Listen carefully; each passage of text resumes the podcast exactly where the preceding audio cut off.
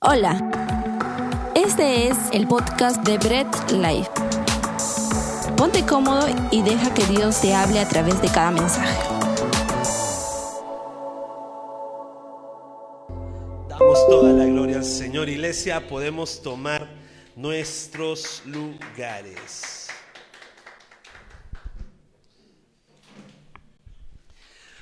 Bien, continuamos con nuestra serie nuestra serie navideña, nuestra serie se trata de Jesús.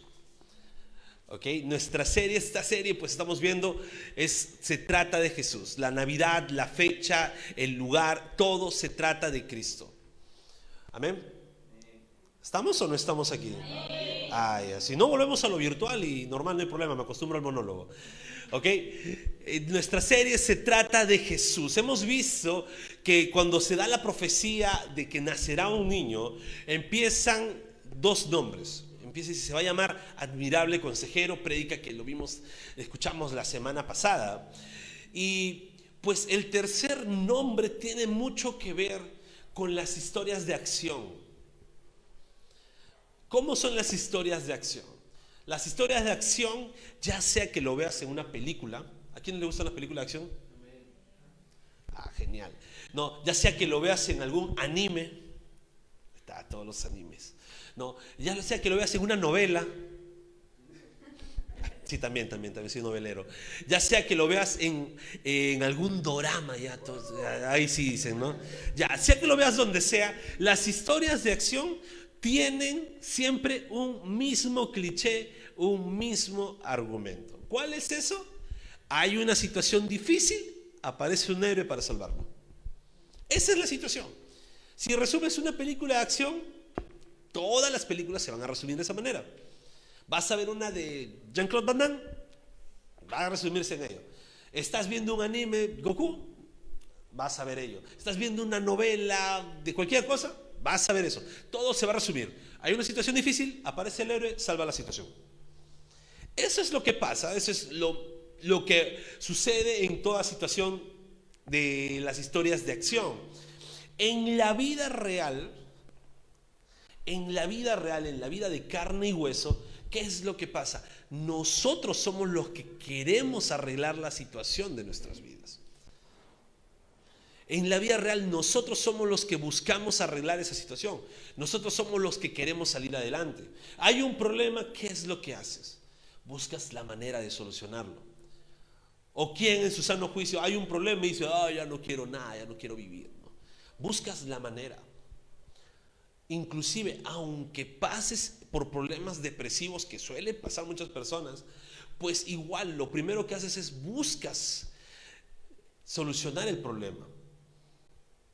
En algunos casos son más difíciles, pero busca solucionar. Todas las personas buscan salir adelante. Es por ello que siempre se trabaja duro y sin parar. En toda circunstancia de la vida. ¿Ok? Hacemos todo para hacer el intento de salvar. Trabajamos duro y sin parar. Nos enfrentamos para salir adelante. Pero siempre llega un momento, siempre llega un momento en el cual suspiras cansado, estás, ¡ah! sueltas todo el aire y ¿qué dices? No puedo solo. Llega un momento, tal vez el momento punto más bajo de tu vida, en el cual tú botas el aire y dices, ya no puedo.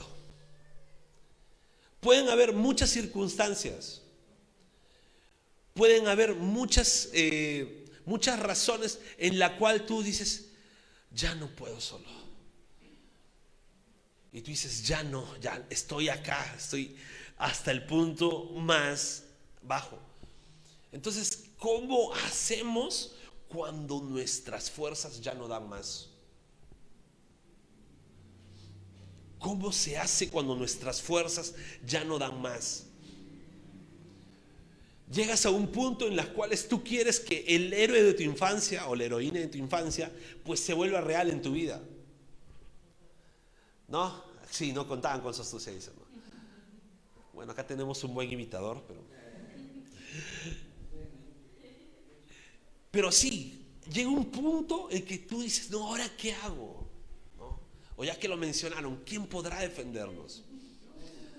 ¿No? Y empiezas, empiezas a decirlo, quieres que ese héroe se haga realidad, incluso hasta te empiezas a imaginar y empiezas a soñar, no, cierras tus ojos y dices, wow, Goku me salvó. No, no, perdón. Empiezas, empiezas, empiezas a imaginar muchas cosas, empiezas a imaginar tantas cosas en tu vida porque estás, has pisado fondo. Luego abres los ojos y dices, no va a pasar. Es como si hubieras estado en un ring de box y te han dado el KO de tu vida, el knockout de tu vida y te dejaron tirado en el suelo.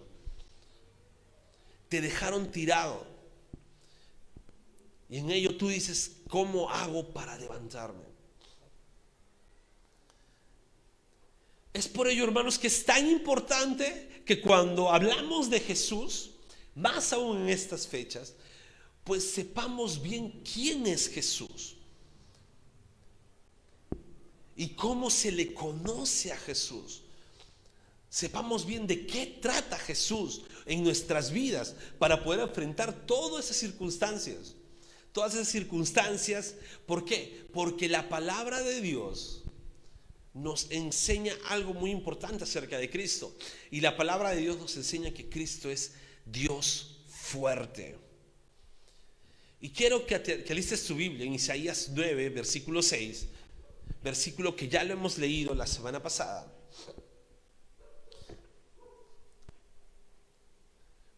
Verso que ya lo hemos leído y lo vamos a leer todo el mes para que incluso podamos aprenderlo porque es un texto muy poderoso y se va a hacer muy poderoso en nuestras vidas. Isaías 9:6 dice, porque un niño nos es nacido hijo nos es dado, y el principado sobre su hombro, y se llamará su nombre admirable, consejero, Dios fuerte, Padre eterno, príncipe de paz. Vamos a orar, hermanos.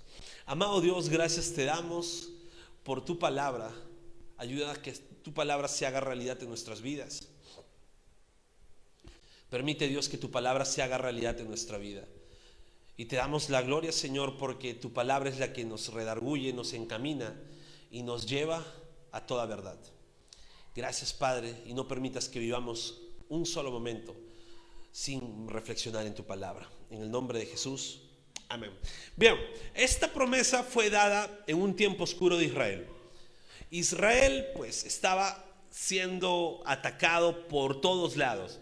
Estaba siendo atacado por los pueblos asirios, por otros pueblos, y lo peor de todo es que estaba siendo atacado por ellos mismos, porque había una guerra interna. Y 750 años antes del nacimiento de Jesús, 750 años antes del nacimiento de Cristo, nace esta promesa se le da esta promesa al pueblo de Israel. ¿Te imaginas? El pueblo de Israel estaba siendo atacado, estaba sufriendo las peores desolaciones, las guerras internas porque estaba dividido Israel, Judá, todo. Y el profeta Isaías aparece, sí, les reprende por pecadores, pero les da esta promesa, un niño va a nacer. Ahora, quiero preguntarles a ustedes, si ustedes están en los peores problemas, ¿no? Están en la peor circunstancia, tienen deudas, tienen aflicción, todo está pasando con ustedes, o sea, están así, salados al mango. ¿Ok? Y que venga un profeta de Dios, uno de verdad, ¿eh? venga y les diga, ¿sabes qué? Ya viene la solución a tus problemas, van a ser un niño. ¿Cuál va a ser su cara? ¿Qué pueden decir ustedes? ¿Qué? Ahora, el pueblo de Israel estaba pasando guerras. Y la profecía dice, nacerá un niño. Yo me imagino cómo habrán escuchado esto. ¿Un niño? Necesitamos qué? Necesitamos un ejército. Necesitamos un líder. No era el pueblo de Israel que, había sido gobernado por David. No, no, no David Trinidad, David el salmista, el rey David. No, no, había, no era ese pueblo de Israel que cuál cantaba, no, Saúl mató a mil, David a sus diez mil, y ellos se regocijaban, no, era un pueblo de Israel perseguido, asediado y completamente dominado en problemas. Y viene la profecía, nacerá un niño, pero hay algo más. Porque en esta profecía se dice cómo llamarán a este niño. ¿Cómo llamarán a este niño? La profecía de la simiente de la mujer que pisará la cabeza de la simiente de la serpiente. Esa profecía viene desde la creación. ¿Ok? Esa profecía viene desde la creación. Pero, pero, pero, pero, todavía no la habían visto manifestado. Cuando llega este momento y se dice, este niño va a ser llamado Dios fuerte, empieza a ver la luz de esperanza para los problemas que tenía este pueblo de Israel. ¿Sabes? Cuando habla de Dios fuerte, la palabra hebrea es Gibor. La palabra hebrea es el Gibor. Ahora, Gibor, ¿qué significa Gibor en el hebreo? Gibor significa poderoso. Gibor significa guerrero. Gibor significa valiente. Gibor significa varón de guerra. Entonces, cuando ya se, se, empieza esta profecía, ya no se está hablando solamente de un bebito. Ya no está hablando solamente de un pequeño niño, sino está hablando de un Dios fuerte. Y están diciendo que este niño se le va a llamar Dios fuerte. Va a ser un gran guerrero, un varón de guerra. Y este nombre, Gibor, se usa cuando eh, Dios protege a su pueblo. Y esto es lo que el pueblo de Israel estaba esperando. Estaba esperando protección para ellos. Estaban viviendo el peor ataque, acuérdense. Los asirios los atacaban, los atacaban todos los pueblos. Ellos mismos empezaron en guerras internas. Pero empieza algo. Y empieza algo que cambia un poco el paradigma. Esta profecía se dio 750 años antes de que nazca Jesús. ¿Qué quiere decir? Que por 750 años los de Israel, ¿cómo, cómo, han debido estar? En cada niño, yo me imagino en cada niño, ¿este será? A ver, a ver, ¿tendrá una marca especial? A ver, ¿tendrá un tatuaje, un lunar, una cicatriz, algo que me diga que este es el niño? Fueron 750 años. Ahora, no solamente 750 años de espera, sino 750 años que el pueblo de Israel fue dominado por nación y nación. Porque ya no solamente eran ataques asirios, sino los babilonios lo conquistaron, lo saquearon, destruyeron el templo, se los llevaron a todos. Luego vinieron los persas Luego vinieron los griegos. Luego vinieron los romanos, ¿se imaginan? Pero este pueblo siempre tuvo una esperanza hacia el futuro. Su fe era, esto va a parar porque va a venir el Dios fuerte. Ahora, ¿sabes cuál es la gran ventaja de nosotros?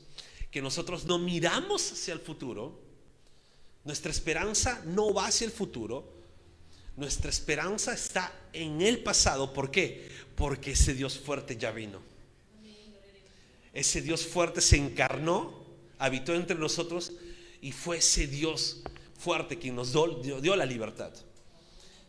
Entonces, nuestra esperanza está así, mirando hacia el pasado, mirando a Cristo que ya vino. Nuestra esperanza está hacia atrás.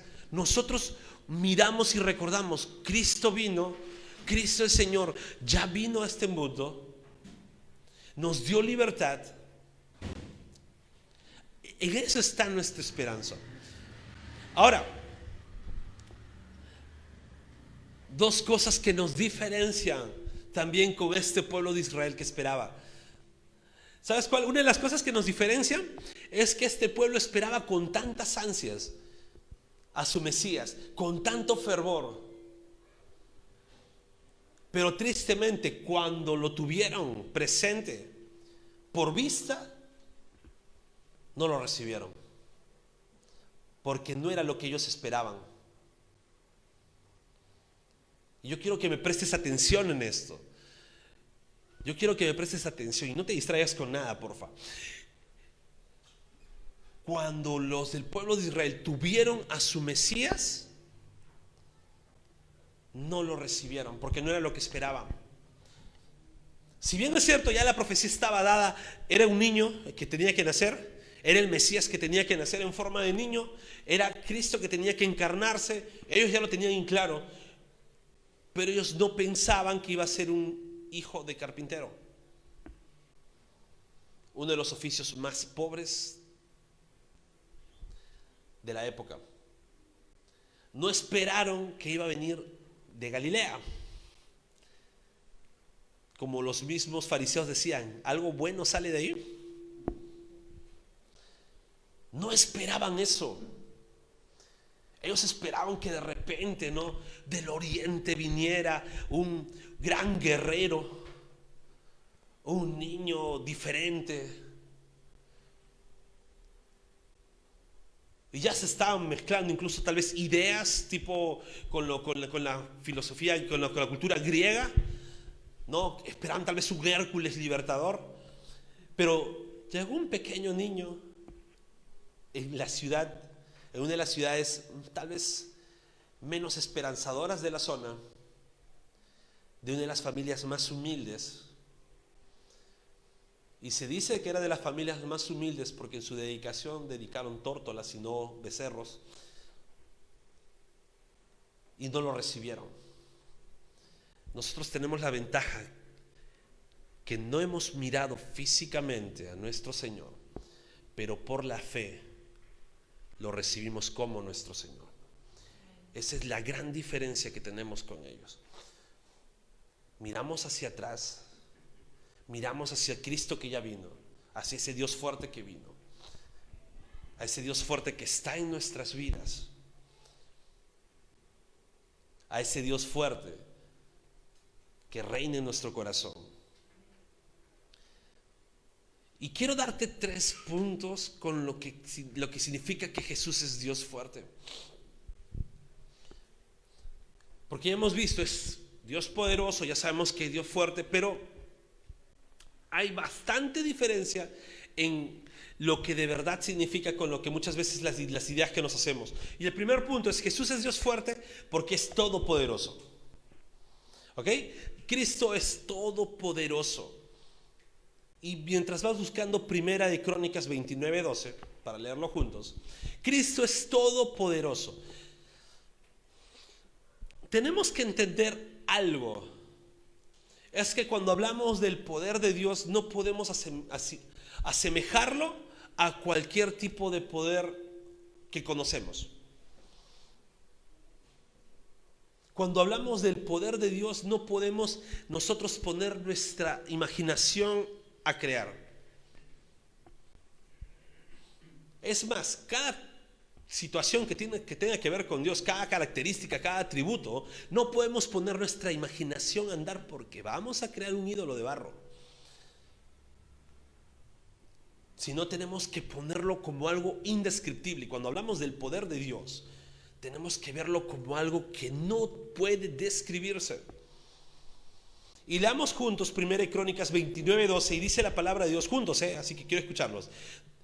1 Crónicas 29, 12 dice la palabra, las riquezas y la gloria proceden de ti, y tú dominas sobre todo. En tu mano está la fuerza y el poder, y en tu mano el hacer grande y el dar poder a todos. Gracias lo que leyeron conmigo, en verdad, los que no están disciplinados todos. Cuando leemos 1 Crónicas 29, 12, vemos algo, es que Dios no tiene poder. No, cuando vemos 1 Crónicas 29, 12, Dios no tiene poder y antes que me tiren piedras por hereje, déjame terminar la idea, es que de Dios es el poder.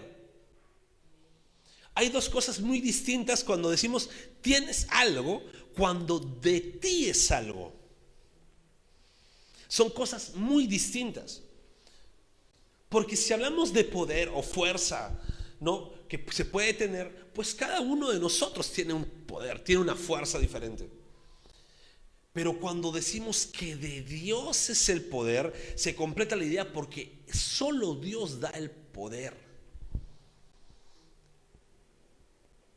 Y yo quiero decirte eso, si tú estás aquí sentado, porque te pudiste despertar, pudiste levantarte, tuviste las fuerzas, el poder para decir, voy a tomar mi carro, voy a tomar mi bus, voy a tomar eh, mi moto, voy a caminar, lo que sea, para llegar a la iglesia, pues es porque el Señor te dio la fortaleza, la fuerza para que tú puedas hacerlo. Hace unos días, el día miércoles para ser más exacto, estuve postrado en cama, estaba muy, muy, muy mal, no tenía fuerzas ni siquiera para levantarme. Me levantaba así, con las justas caminaba zombie unos pasos para beber agua o para ir a los servicios y luego regresar porque no tenía fuerzas. Pero hoy ya me desperté tranquilo y pues es porque Dios me dio la fuerza. Porque si de mí dependiera la fuerza, pues estaría como el día miércoles, tirado. Es porque Dios da la fuerza. Y no solamente con nosotros, cuando nosotros vemos cada función, primero, de nuestro cuerpo.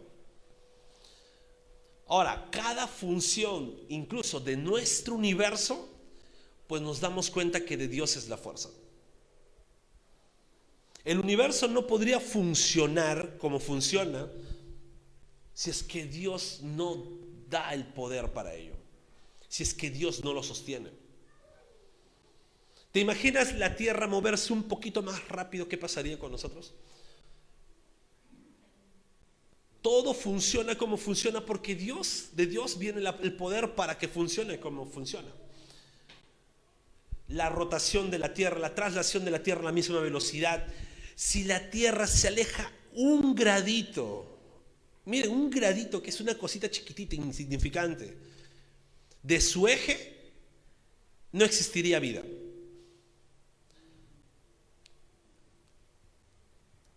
Que la Tierra gire en la órbita del Sol de la misma forma siempre.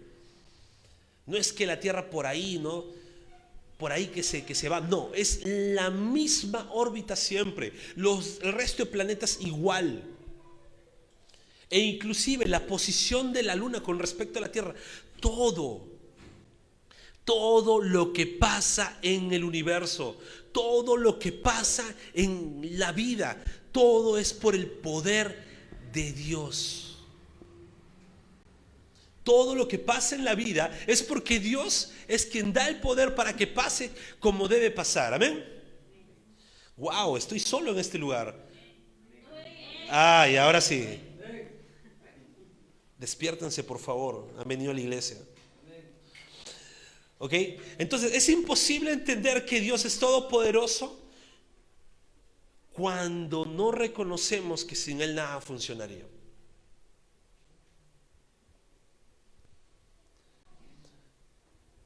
Tú puedes decir de boca, Dios es todopoderoso, porque es fácil decirlo. Es más, si le pagas a un ateo lo va a decir. Y es fácil, ¿no? Pues sí, sí, Dios es poderoso, Dios es todopoderoso, ¿no? Es más, las declaraciones de los futbolistas en, estas últimas semanas siempre, ¿no? Sí, le damos gracias a Dios y luego salen las noticias amarillistas cristianas. Dio gloria a Dios por su talento es cristiano. Diezmo en su iglesia, wow, ¿no? ¿Quién quisiera tener el diezmo de un futbolista? Y empezamos a, crear eso, pero es tan fácil decir eso, pero una cosa es decirlo y otra cosa es reconocerlo y tenerlo presente en nuestras vidas. Una cosa es decir, Dios es todopoderoso y otra cosa es reconocer que si Dios nada funcionaría. Tú puedes quitar el sol de la galaxia y la galaxia puede seguir funcionando porque Dios está presente. Tú puedes quitar cualquier cosa del universo y puede seguir funcionando porque Dios es quien lo sostiene. Sin embargo, tú quitas a Dios de la ecuación y nada funcionaría. Dios es todopoderoso. Amén. Entonces Jesús es todopoderoso. Y cuando entendemos que Jesús es todopoderoso, debemos entender algo. Es que Dios todopoderoso no tiene rival. Dios Todopoderoso no tiene rival. Oye, ¿cómo es eso, Naim? ¿Cómo, es que Dios no tiene rival? No tiene rival. Y las historias, ¿no? Que Dios es esto y su rival es el diablo y que pues siempre hay esa pelea interminable y que por poquito el diablo siempre le gana a Dios. ¿Cómo es eso, no? Estamos tan cegados por eh, sectas religiosas, tan cegados por eh, mitología de las culturas, que nos hemos creado ese sesgo. Nos hemos creado un sesgo en el cual creemos que Dios está en una constante batalla y que siempre, y que el diablo siempre viene a atacar al Señor porque el diablo quiere ganar y tiene la esperanza de ganar, pero el Señor siempre vence. Y a veces tenemos esa idea poco loca en la cabeza que no es así. Dios no tiene rivales, porque para que haya un rival, o para que haya una rivalidad, tienen que haber un enfrentamiento donde ambos tienen la posibilidad de ganar.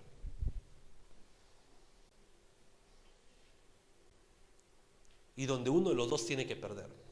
Entonces, yo no puedo decir que hay una rivalidad o que Dios tiene un rival. No puedo decir que Cristo tiene un rival. Y el diablo, pues, ¿dónde diablos estará él? Pero no, no es rival para el Señor. Es por ello que es necesario que reconozcamos que Cristo es todopoderoso. ¿Por qué? Porque al reconocer que el Señor es todopoderoso, pues ya vamos a empezar a dejar de darle poder innecesario a quien no lo tiene. Recuerdo cuando era chiquito siempre nos decían en la iglesia. Eh, Dios es poderoso, todopoderoso. Ahora, el diablo también es poderoso. Y los demonios un poquito menos poderosos que el diablo. Pero también tienen su poder, pero el diablo es un poquito más poderoso que ellos. Y empezamos a darle luego rangos que por acá y empezamos luego a, investigar sobre demonios y empezamos en verdad a dar tanta importancia a cosas que no tienen importancia.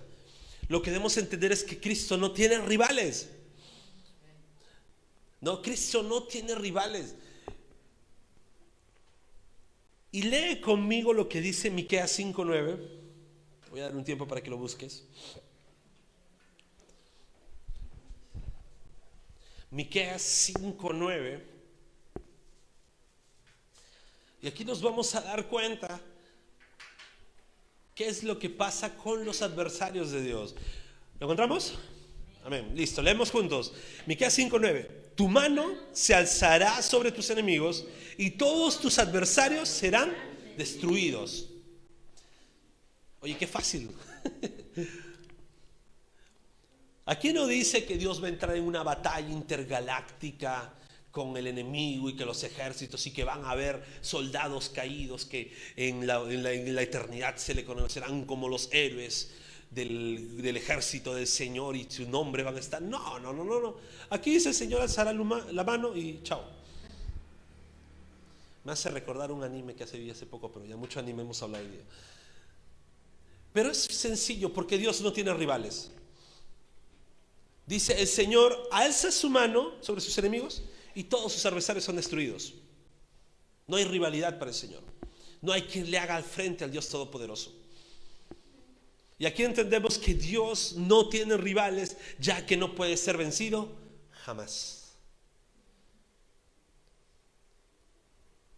Mira, si estás distraído y te has perdido lo que, lo que hasta ahora hemos visto, pues es tu, es tu culpa. Pero estamos viendo primero dos cosas. Primero que Dios es todopoderoso. Ese Cristo al que tú dices adorar, ese Cristo al que tú te levantas y oras todas las mañanas, es todopoderoso. Y ese Cristo al que tú adoras, al que está contigo, al que te salvó, no tiene rivales porque Él con el solo poder de su mano, de alzar su mano, destruye a sus enemigos. Si tú crees eso, Qué bien que creas eso. Dale fuertes palmas al Señor.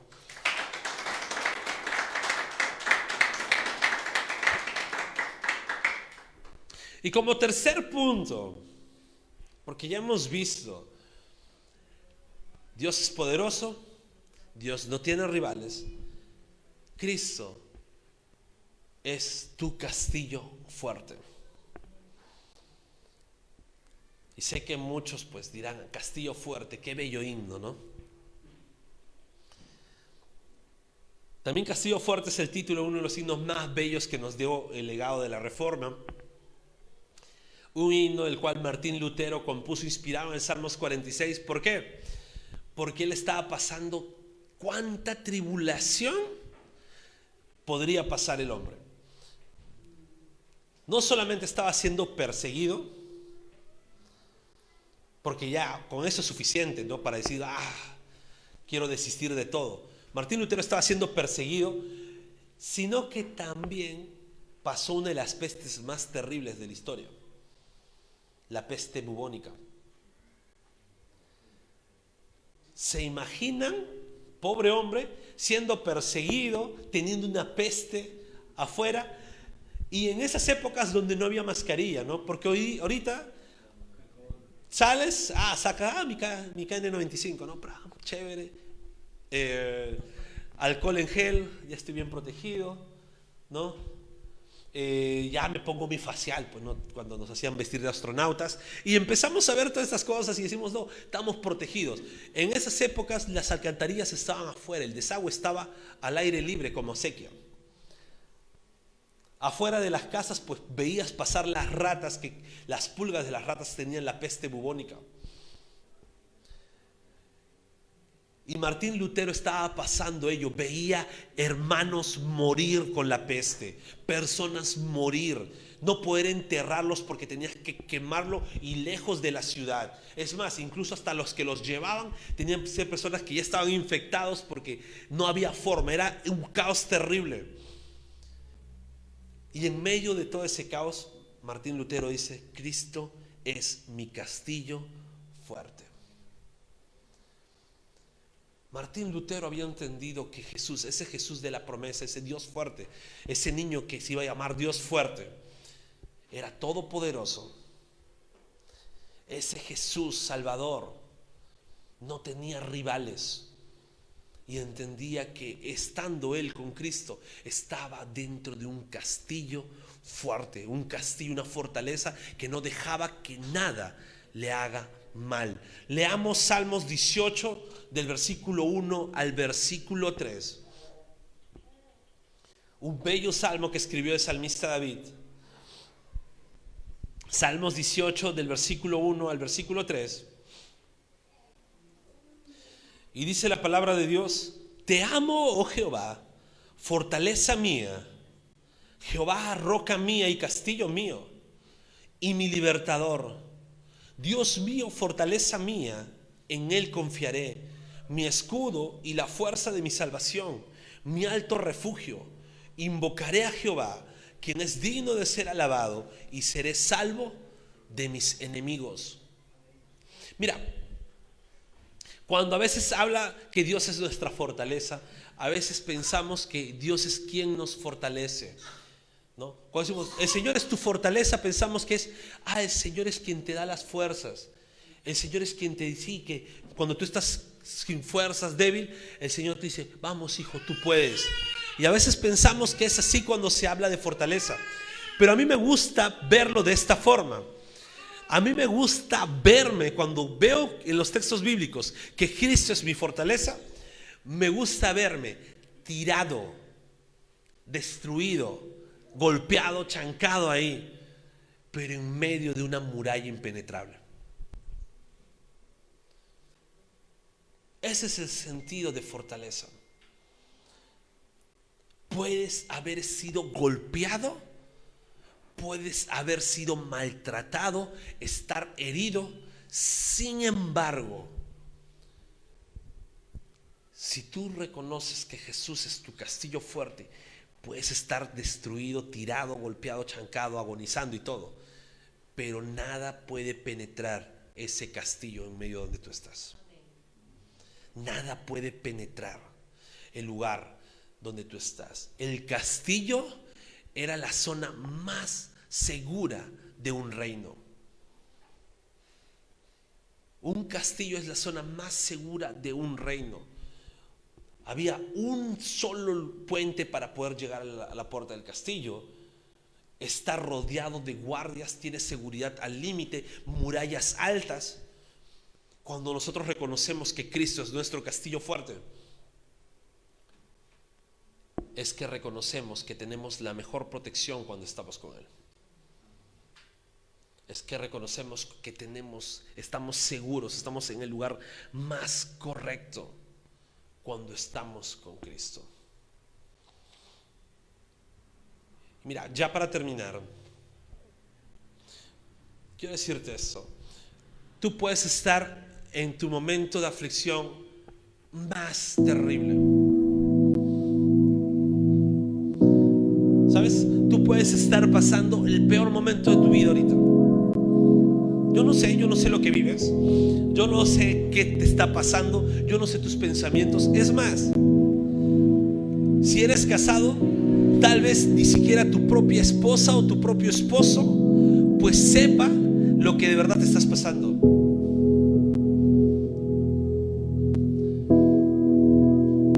¿Sabes?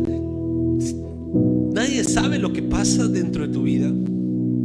Es más, tú te puedes guardar incluso, ¿no? Si eres casado, no muestras tu preocupación a tu esposo o tu esposa. ¿Por qué? Porque dices, no quiero que se preocupe. Y te la guardas, te la tragas solo, ¿no? Y tú puedes estar afligido ahorita. Tal vez has tocado el fondo más bajo de tu vida. Cuando se le dio la promesa de este niño que iba a ser llamado Dios fuerte al pueblo de Israel, ellos habían pisado fondo. Ellos estaban pisando fondo, ellos habían pisado el fondo más bajo. Estaban siendo atacados.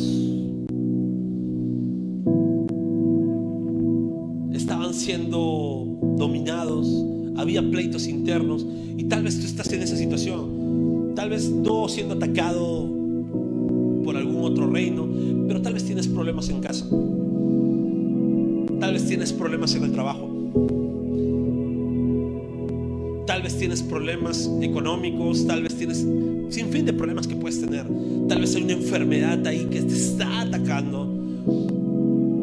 Y tú puedes decir, estoy pisando fondo y tengo todo acá. Llega un punto en que tal vez digas, quiero gritar decir, ya no, no puedo más. Y si nos ponemos en la posición del pueblo de Israel, pues ellos estaban así. Sufrir todo ese, ese, ese asedio, sufrir toda esa guerra, no, no era fácil. Y tal vez estás de esa forma, pero quiero que recuerdes eso quiero que te quedes con eso. Jesús es Dios fuerte. Cristo es Dios fuerte. Y Él ya quitó de tu vida el peso más grande que pudo quitar, que es el pecado. Él ya quitó eso de ti. Ya te hizo una nueva criatura.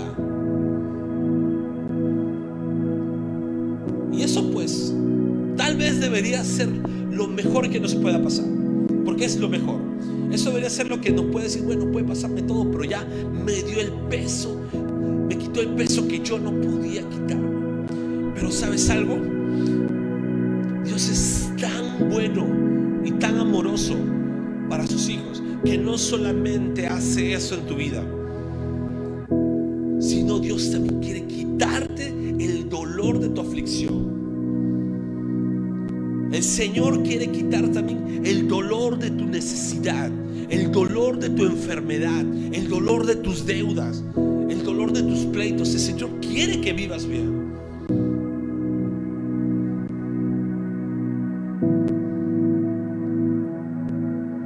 Dios no busca que sus hijos sean, sean mártires eternos. Si nos toca pasar eso, pues lo aceptamos como hijos de Dios. Pero Dios no busca eso.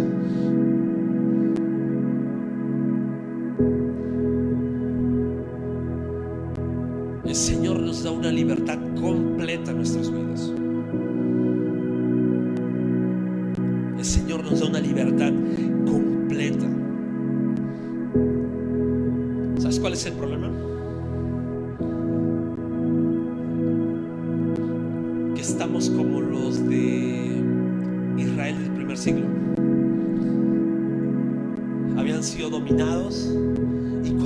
Llega la promesa del Dios fuerte, ellos seguían así. No llega nuestro Mesías. No llega el que nos va a salvar. Tenían el ministerio de Cristo haciendo milagros, haciendo prodigios. Ellos seguían así. No, este no es. Este no es. Y tal vez nosotros sí reconocemos que Cristo es nuestro Dios, sí reconocemos que Cristo es nuestro Salvador y estamos dentro del castillo fuerte porque cuando Cristo llega a nuestras vidas entramos en ese castillo fuerte. Pero ¿sabes cómo estamos? Con los ojos cerrados. Seguimos con los ojos cerrados pensando que no hay libertad para nosotros. Seguimos con los ojos cerrados pensando que no hay que nuestro dolor seguirá ahí. Seguimos con los ojos cerrados, no dando lugar a que el Señor haga su obra en nuestras vidas.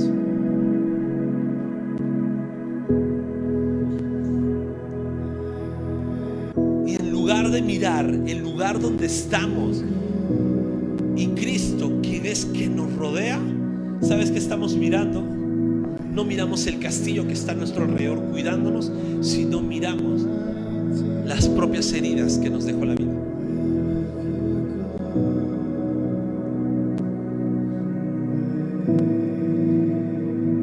No miramos que estamos en el castillo de nuestra salvación, sino miramos la experiencia que nos dio la vida, el dolor, el sufrimiento.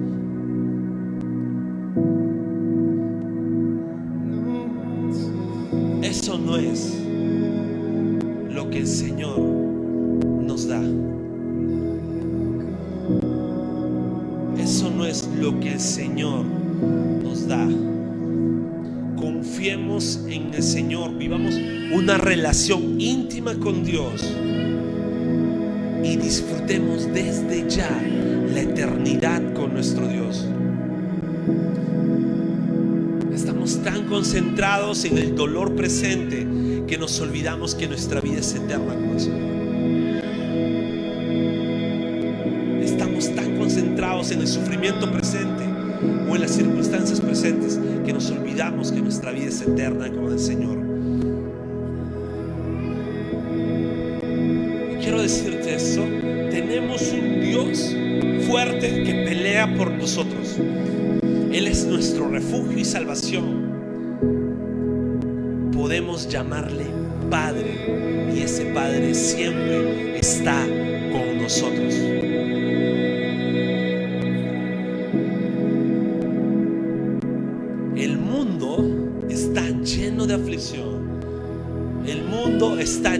De cansancio. El mundo está lleno de dolor. El mundo está sin esperanza.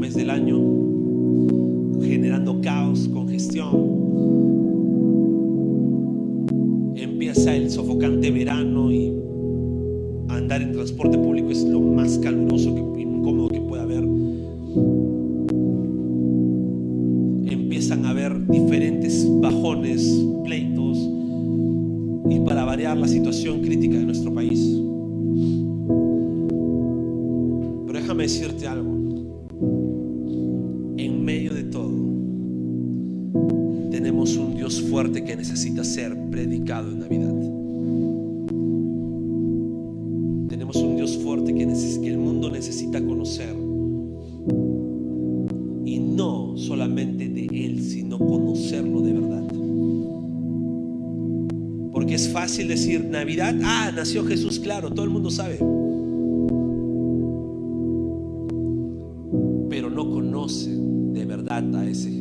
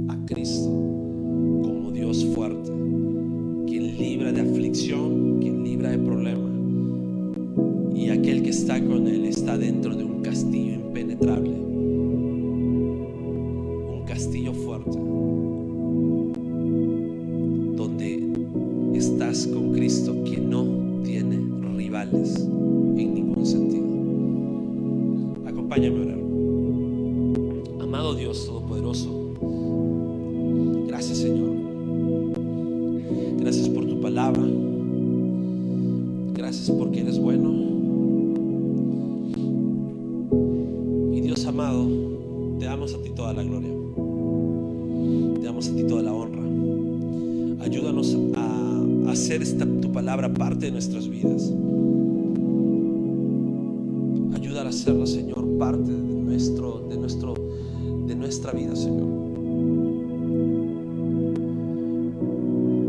Y amado Jesús,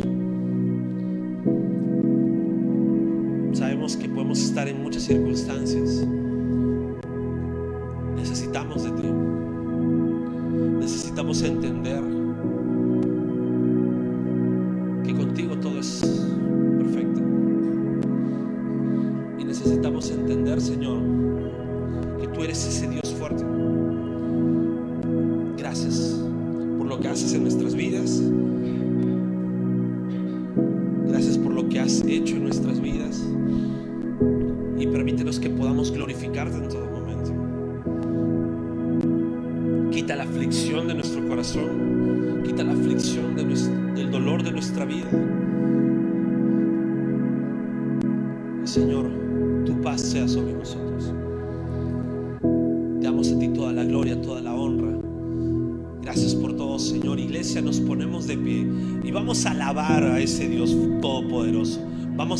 gloria a ese Dios quien vive. Y... Gracias por escuchar el mensaje de hoy y no olvides compartirlo. Síguenos en nuestras redes sociales, Instagram, arroba Bread Life Family, Facebook Bread Life.